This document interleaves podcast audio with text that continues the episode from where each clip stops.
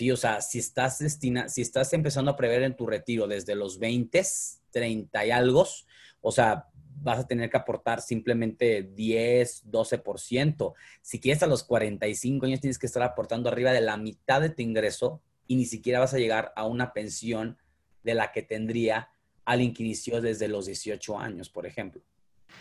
Hola, ¿qué tal?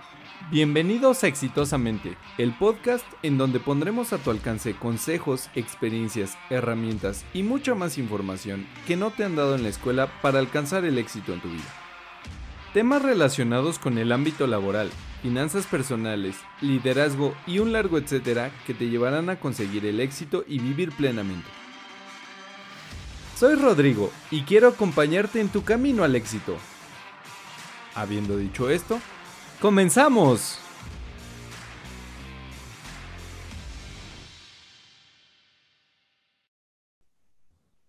Hola querido auditorio, el día de hoy estaba paseando por la calle con mi cubrebocas y todo bien, puestecito, y de repente me entró uno de esos, de esos pensamientos locos y me dio un cachetadón y me dijo, ¿qué vas a hacer cuando tengas 60 años o más? ¿De qué vas a vivir? ¿Estás consciente que te vas a retirar con aproximadamente 3 mil o 4 mil pesos mensuales? En ese momento sentí un balde de agua fría y dije, ah, ¿qué estoy haciendo? ¿A quién acudo? Y ahí fue cuando me acordé de mi buen amigo Edgar. Edgar, ¿cómo estás? ¿Qué onda, Ro? ¿Cómo andas? Pues muy bien, muy bien, muy agradecido a ti y a tu auditorio por esta gran invitación este, a, tu, a tu podcast.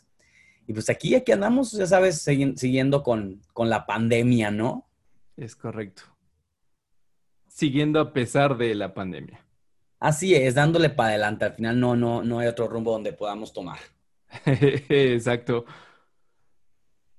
Y pues muchas gracias a ti por, por aceptar la invitación, por aceptar mi crisis nerviosa, porque de verdad que fue una epifanía, no de las buenas, sino de las malas, de esas que te hacen sentarte en un rincón con las rodillas abrazadas y mecerte lentamente hasta que, hasta que te sumes en el olvido.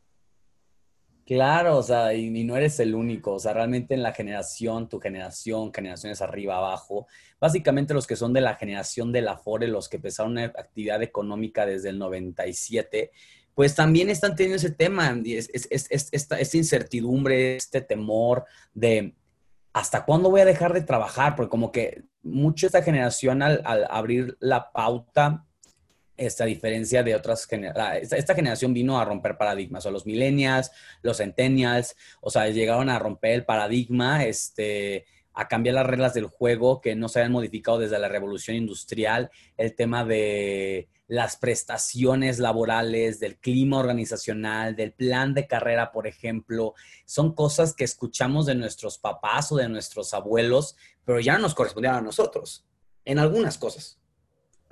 Correctísimo, correctísimo. Esos tiempos de bonanza se acabaron.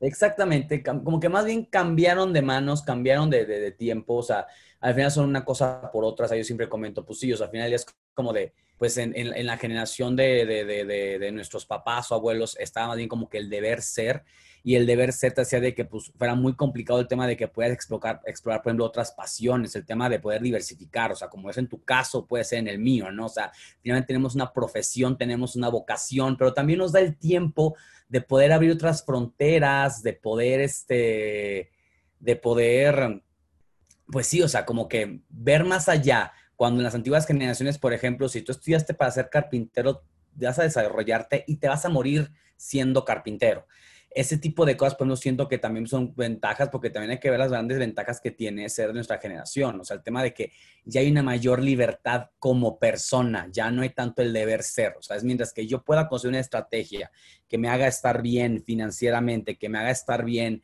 emocionalmente, pues puedo dar saltos. O sea, no tengo que estar forzosamente casado a la vieja costumbre, que pues, es lo, que es la generación anterior, ¿no? del tema de la carrera que elegiste es lo con la que te quedas toda la vida, el trabajo que tienes con la que te vas a quedar toda la vida. Aquí mínimo tienes la oportunidad de poder decir si esto te define o no. O sea, eso se me hace algo muy padre del tema millennial. Hay muchas cosas que perdemos, pero lo que ganamos nosotros es la parte que es, es una generación más enfocada hacia la persona. Sin duda alguna, sin duda alguna. Sí, la verdad es que sí, esta pandemia nos ha venido a, a demostrar de lo que somos capaces, de lo que dices, ¿no? Movernos de un lado para el otro y sin, sin titubear, simplemente buscando el, el encontrarte mejor cada día.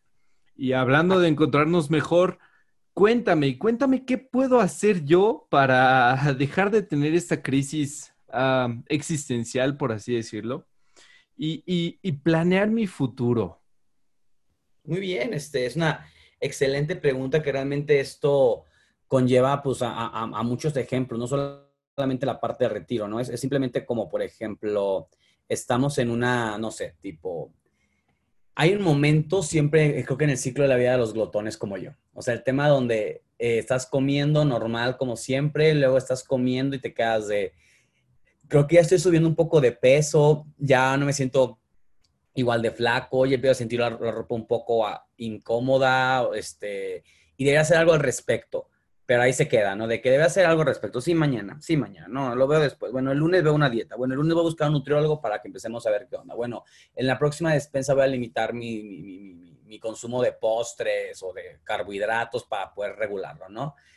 Y luego está esa tercera fase donde no hiciste caso a esas prevenciones, o sea, todo lo que te prometiste no, de lo, no te lo cumpliste. Y ya el, el pantalón del botonazo, ya este, la ropa ahora sí te queda, te queda muy incómoda, este, ya es, eh, finalmente, inclusive en tema de salud, ya en tema de salud tú te sientes pleno, te bofeas mucho, y es cuando algunos, por ejemplo, le siguen dando, como pues cambiando la marca, de, la, la, talla de la prenda, o simplemente dejándolo hacer, ¿no? O hay personas que a partir de ahí ya toman más conciencia.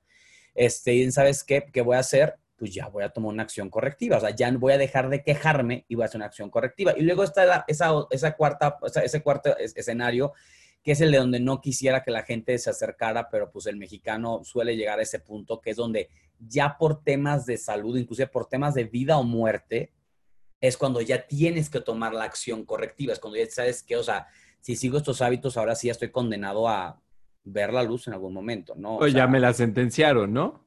Exactamente, y un doctor te dijo, como, o sea, tus niveles de colesterol están en los cielos, ya estás desarrollando hipertensión, ya estás agarrando ciertas complicaciones que se deriva a que cuando tú sentías que estabas engordando, lo dejaste por alto, cuando tú ya sabías por hechos claros, como por ejemplo la ropa ya no te quedaba, lo pasaste por alto, y hasta que ya al fin te ponen el freno de mano es cuando dices, bueno, ok, va, sabes que pues ya buscas, pues una acción correctiva.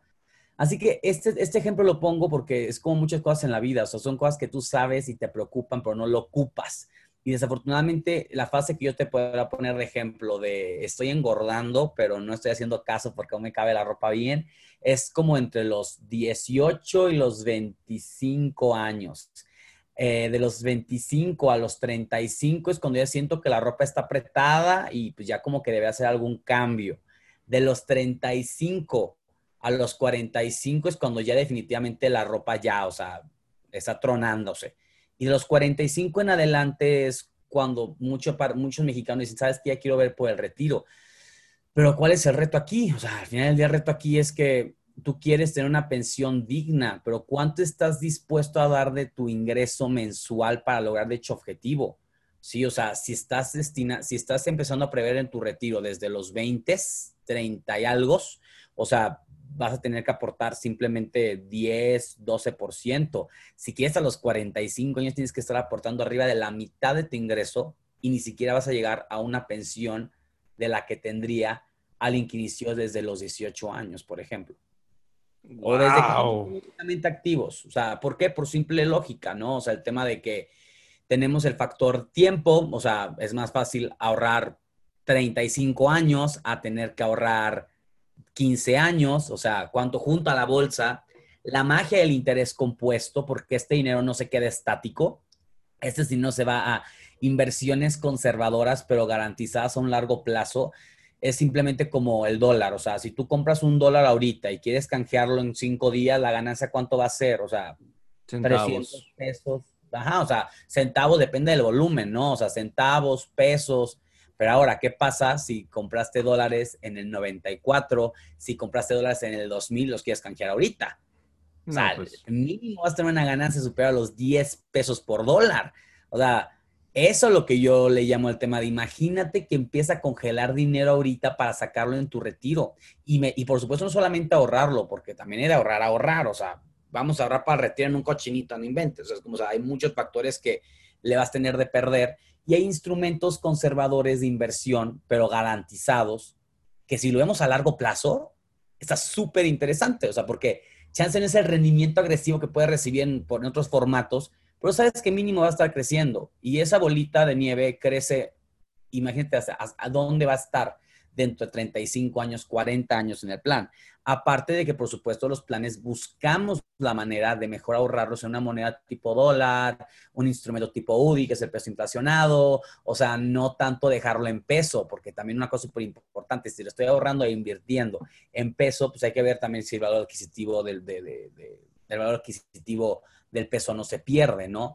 Así que por ese motivo es muy evidente el tema de darnos cuenta que es mucho mejor empezar desde antes que después porque hay muchos factores, como es un proyecto a largo plazo, tiene esa gran ventaja del interés compuesto, donde sé que voy a ganar sin tener que arriesgar mucho.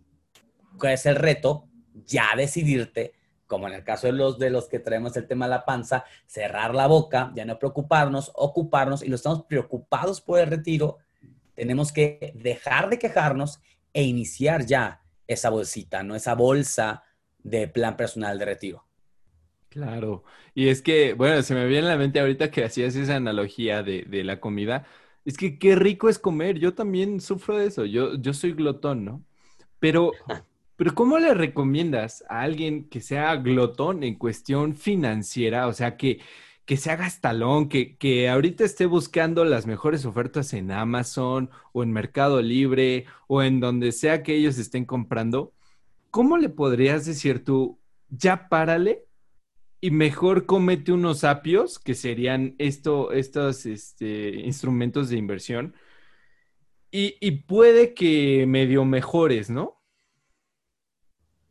Pues es que al final del día es eso, es, cosas, es que justo es como el tema de los, del glotonos, es como, o sea, de, estamos justo en ese mismo canal de, estamos en el canal de ¿qué es lo que diferencia a los que tienen un freno y no? O sea, al final del día es como, o sea, afortunadamente tenemos un mal cultural que es el mal del mexicano, y donde primero, tenemos que admitir ese punto. Soy mexicano y ahí la tengo un poco de perder. ¿A qué voy? Pues México finalmente es de los mayor índice de obesidad en el mundo, de hipertensión, de diabetes y de enfermedades que van meramente, este, son meramente relacionadas o son directamente, sí, o sea, son, son meramente este, relacionadas a, la obesidad, al sobrepeso.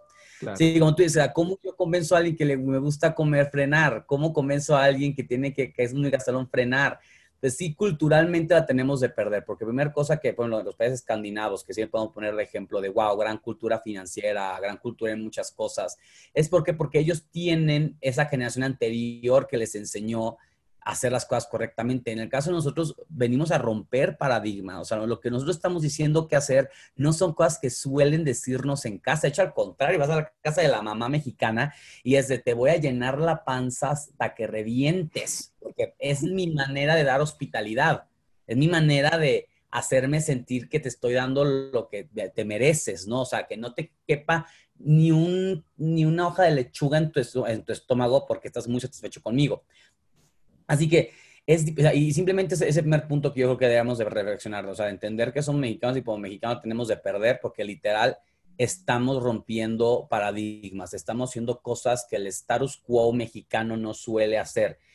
En el tema de la comida, pues el ejemplo es muy evidente, porque ya estamos viendo el reflejo de una, una, una mala campaña de alimentación a nivel nacional el tema del afore, por ejemplo, y el tema de, la conciencia de dieta, por ejemplo, poco a poco que estamos viendo que está mejorando, o sea, poco a poco vemos que hay más, ya escuchas más normalizadas las conversaciones de las dietas, de los nutriólogos, e inclusive el gobierno está tomando caso sobre el asunto, simplemente con este nuevo etiquetado, por ejemplo, hace ratito, tiene un antojo enorme de comprar unas pasitas de chocolate sin azúcar porque según ya super light, y pues no, Y cuando voy veo la etiqueta y literal por la etiqueta no la compré. Fue como de, no, ¿sabes? O sea, yo quiero algo un poquito light, que no me sienta mal al respecto. Pues tiene sello, no vale. O sea, pero esto es por qué, porque finalmente ya estamos viendo la punta del iceberg de una campaña que empezó a fregarnos desde los 60, 70, o sea, entre los, entre los 70s y los 80s, porque si eras con los papás, te van a decir que los lunches eran literal los lunches, o sea, era, el, era, era la comida de la escuela que tu mamá hacía, de que la comida en, en, la generación de nuestros abuelos, por ejemplo, cuando fueron ellos los papás, las mamás hacían el frijol, separaban el frijol, este, cocinaban todo de, a mano, lo cocinaban todo desde, desde, pues, todo era hecho... Natural. De una manera muy, muy, natural, exacto, así es, natural, o sea... Em, artesanal, si se puede decir así, ¿no? Y hoy en día estamos, a partir de los 80s, 90s llegó esta, esta, este capitalismo fuerte a México, donde ya prácticamente lo que es en un supermercado mexicano es lo que ves en un supermercado gringo. Y, este, y, y, al final del día, pues bueno, o sea, Estados Unidos también está sufriendo las consecuencias. Estados Unidos es el número uno, México en algunas listas es el número dos, el compañerito de Estados Unidos.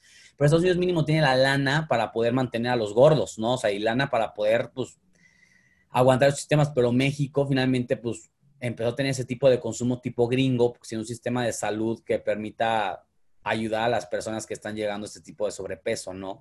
Así que eso es como que lo, que yo veo, o sea, al final es como de la consecuencia de muchísimos años de mala alimentación estamos viendo ya y están tomando acciones correctivas.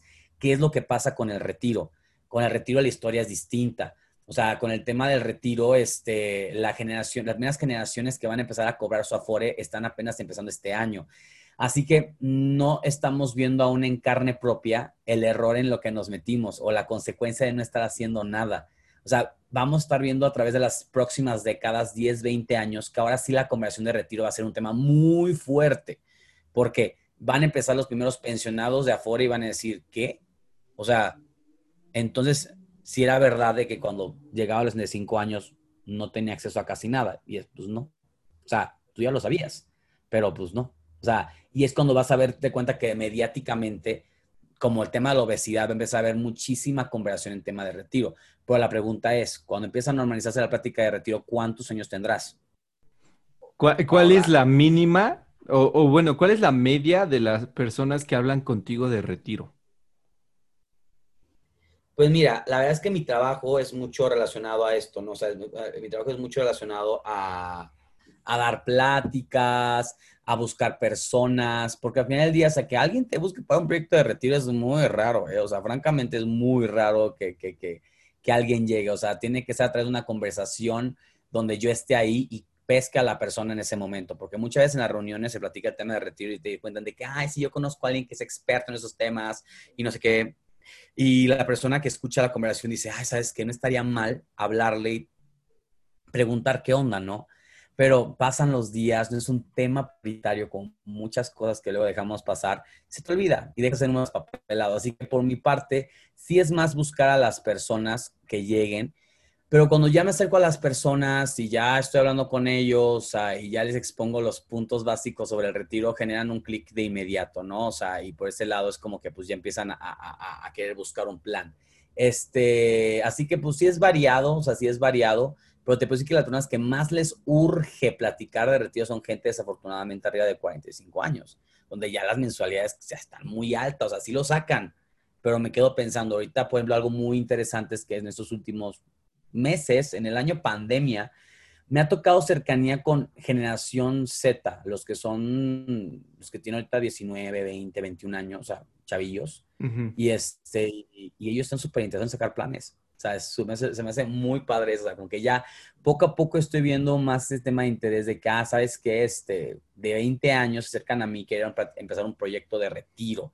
Eso se me hace muy, muy, muy cool porque no es normal. O sea, para los millennials, sí tienes que hacer la plática para que entren en conciencia y quieran tomar una decisión. No llegan a ti. Pero este, pero sí, Dios, digamos, realmente el mercado que llega a buscar a mí para preguntarme ya con interés el tema del retiro, va a ser gente arriba de 45, pero digo, también está llegando este mercado nuevo que son los de 20 años, 21 años, esta famosa generación Z. Perfecto. Entonces, el primer consejo que darías a la hora de planificar tu retiro o de siquiera pensar llegar arriba de los 60 años es inicia lo más pronto posible, ¿cierto? Cierto, es correcto, mi estimado amigo. Ok, perfecto. Y luego, por ejemplo, para una persona de edad avanzada como lo soy yo, no, no es cierto, apenas tengo 27 años, pero ¿qué nos, qué nos recomendarías a los millennials que, que, que te están escuchando, que como yo tienen esta, esta duda? ¿Qué recomendaría? Sí. Pues al final del día, este, lo que recomendaría principalmente es, eso, o sea, es como de no pierdas más el tiempo, deja de preocuparte, ocúpate, este, congela tu antigüedad, congela tu edad, congela también tu buen estado de salud, porque también va a haber personas de que el riesgo no es tanto también que te va a salir muy caro a los 40, es que también a los 30 se empieza a ver los achaques y esperemos que tengas buenos hábitos. Si no tuviste buenos hábitos a los 40 ya te los van a empezar a cobrar. Y si, empiezas a tener alguna enfermedad, alguna, algún percance, tiene un plan de retiro va a ser más complicado de lo que solía ser. Así que yo creo que el principal consejo es ese, es como de inicien conversaciones ya. Si no puedes empezarlo ahorita por la pandemia, te quedas sin trabajo, ok. Pero ponte de propósito mínimo escuchar qué es un plan personal de retiro, cómo funciona, qué beneficios hay y sobre eso te pones una fecha meta. Pero al mínimo entiendes cuánto está, cuánto cuesta este año, si cumplo años y no lo inicio, cuánto me costaría. Todo eso perfectamente te pueden asesorar. Y, aparte, pues el plan depende de cada tipo de persona, ¿no? O sea, por ejemplo, el tema de las personas que son independientes o ganan por honorarios, este, o sea, los planes son 100% deducibles. O sea, lo que tú aportas para tu retiro lo puedes declarar a Hacienda y te pueden revolver, devolver impuestos por eso, por ejemplo. O sea, hay muchos planes, pero yo creo que sí es mi principal consejo que puedo dar a, cualquier, a, todo radio escucha, es como de, dejemos podcast, escuchas, este, o sea, es el tema de, de que inicien el plan hoy, o mínimo inicien el plan de saber qué es esto hoy, para que así tengan más herramientas fuertes para un mejor mañana, para que empiecen a poder juntarlo. Porque también, por último, o sea, como consejo, o sea, considera de que si tú quieres empezar este plan a los treinta y tantos, también piensa por ti, o sea, también a qué edad te gustaría tener familia, treinta y tantos, ¿no? A qué edad quisieras tener hijos, no, treinta y tantos, ¿no? A qué edad quisieras tener una casa, ¿no?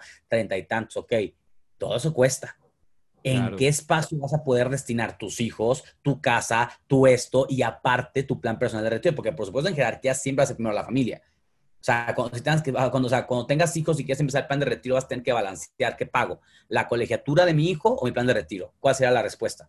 La colegiatura. La colegiatura, exactamente. Es mejor que llenes el plan cuando tienes tantos compromisos, porque así cuando empieza a agregar compromisos, empieza a planificar los futuros compromisos, ya vas a poner en tu lista de egresos sí o sí tu plan personal de retiro. Así que ya tu, tu, tu, tu, pues sí, tu futuro tú este, ya está protegido, ya empezó con un proyecto. O sea que por eso es, para mí ese principal consejo es no lo aplaces porque llega la edad y la edad cuesta, crecer cuesta y cuesta cada vez más y cada vez, y dices, ah, es que mañana voy a ganar más dinero, sí, pero mañana también tendrás más responsabilidades. A los que tienen 20, el tema de hacer una casa ahorita no es obligatorio a los 30 y empieza a pensarlo. O sea, es eso, es como de, ya inicia el plan hoy.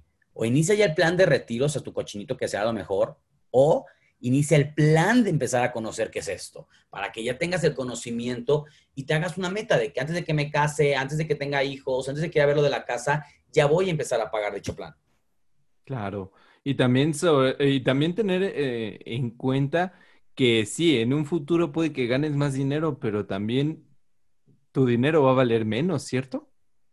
El dinero va a valer menos y también como buen mexicano tenemos ese síndrome de que, como dicen, ¿cómo es posible de que cuando estábamos en escuela, estábamos en la prepa, cuando estábamos mantenidos, con el dinero que nos dan sus papás, o sea, nos alcanzaba perfectamente para la comida, para la botanasta, para la fiesta. O sea, claro. Te rendía para todo. Y ahora que si comparas lo que te dan tus papás lo que ganas ahorita, o sea, nada que ver. Y estás quejándote que no te llega ni al final de la quincena. O sea, ¿por qué? Porque al final, tristemente, cuando ganamos más, inmediatamente nuestra mente dice, puedo gastar más. Claro.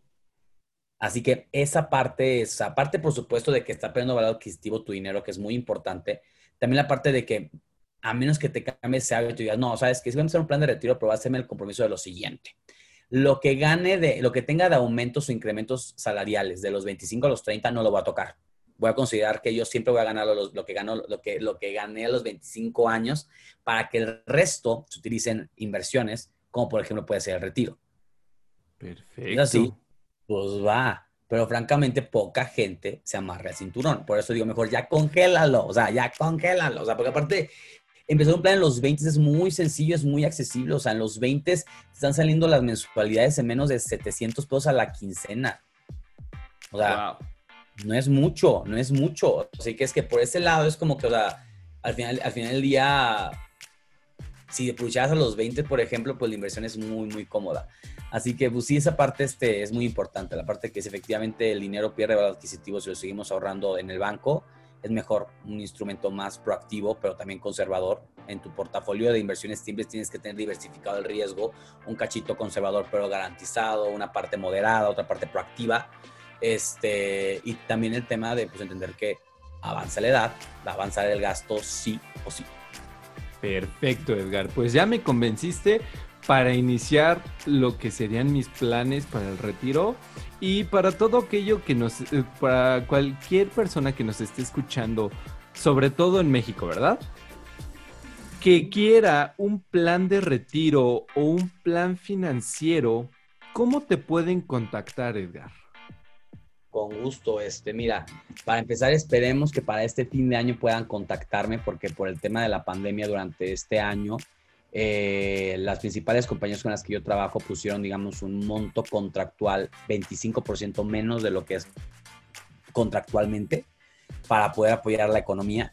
Este, así que, pues bueno, pues, tienen aún todo noviembre, diciembre para poder arrancar un plan de retiro con una aportación mínima súper cómoda.